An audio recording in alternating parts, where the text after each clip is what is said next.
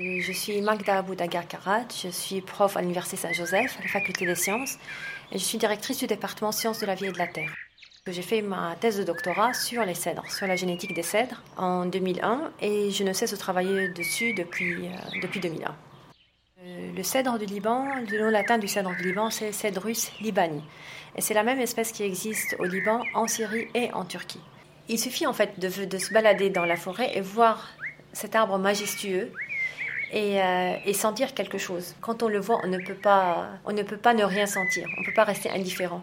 La première chose, je le touche. Donc, euh, si je peux euh, vraiment lui faire un gros câlin, rester collé à lui pendant quelques minutes. Et étant donné qu'on est dans un âge de technologie, j'aimerais avoir une clé USB pour la mettre dedans et puis télécharger toute, toute sa mémoire, si c'est possible. Et donc, je suppose que au, au Liban, donc les gens aussi qui vivaient depuis très longtemps avaient euh, ce patriotisme parce que c'était les montagnes libanaises. Ils ont ce sens d'appartenance, de, longévité. Ils sont tous là, tous là. Les gens, euh, les gens partaient des générations passées et les cèdres étaient toujours là. Donc ils ont dit voilà, nous on est comme les cèdres, on est euh, résilients, on est fort, on est dans les montagnes. Donc je pense qu'il y a quelque chose de ça. On disait qu'après la guerre, il y avait 380 arbres. Mais depuis, donc, il y a beaucoup de, campagnes de reboisement et donc maintenant, ils sont des milliers. En termes de surface, par contre, là, je peux dire qu'il y a euh, au Liban 2125 hectares en termes de surface, ce qui veut dire à peu près, euh, pour pas dire des bêtises, 0,2% de la surface du territoire libanais est occupée par les cèdres. C'est vrai que le cèdre, euh, comme il est l'emblème du pays, il est sur notre drapeau, mais en fait il y a d'autres espèces qui sont aussi intéressantes. Il y a le, sapin, Abies silicica, qui est aussi très intéressant et qui partage son territoire dans certaines régions avec le cèdre, notamment dans la réserve de Eden. On a également pas mal de genévriers de pins.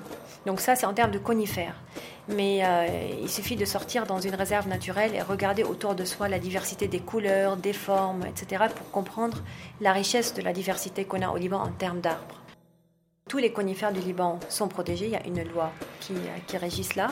Et deuxièmement, ils sont protégés parce qu'ils sont tous dans des réserves naturelles, à part les cèdres du Nord-Liban qui sont dans un parc naturel en voie de, d'instauration, toutes les autres euh, populations sont dans les réserves naturelles. Mais les gens ont du mal à comprendre que les cèdres, qu'il faut qu'ils se multiplient, il faut qu'ils, même s'ils ont une très longue durée de vie, mais le cèdre en tant que tel, chaque arbre va mourir. Et s'il n'y a pas une relève, la forêt à terme, elle est, elle est menacée. Et donc c'est ça qui formait une menace parce qu'il y avait le pâturage, il y avait la coupe, et donc euh, la pérennité de ces populations était, euh, était mise en cause. Ajoutons à cela les, les, parasites ils sont destinés, comme euh, on parle par exemple pour les humains, d'une durée moyenne de vie de, 75 ans. Euh, pour les cèdres, c'est des centaines d'années. Aujourd'hui, il y a une activité artisanale. Les cèdres qui meurent, qui tombent, donc on exploite leur, euh, leur bois pour en faire des, des gadgets, des souvenirs pour les touristes mais euh, pas à une échelle industrielle. Par contre, en Turquie, il y a une, une exploitation. Des poutres pour les maisons, mais des choses. C'est un bois noble, donc on le réserve pour, les, pour la fabrication, comme je le disais, donc d'éléments qui sont destinés pas pour le commerce de tous les jours, mais pour des. Euh, ça reste quand même un bois qui est noble.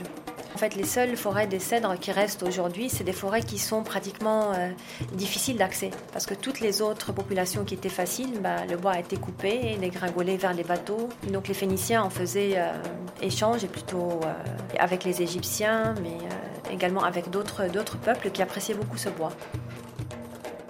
Il s'adapte très bien. Il y avait du cèdre, pas de cèdre du Liban, mais des cèdres en Russie, dans des régions beaucoup plus élevées, qui ont disparu avec le temps. Donc on, assiste à une migration en altitude.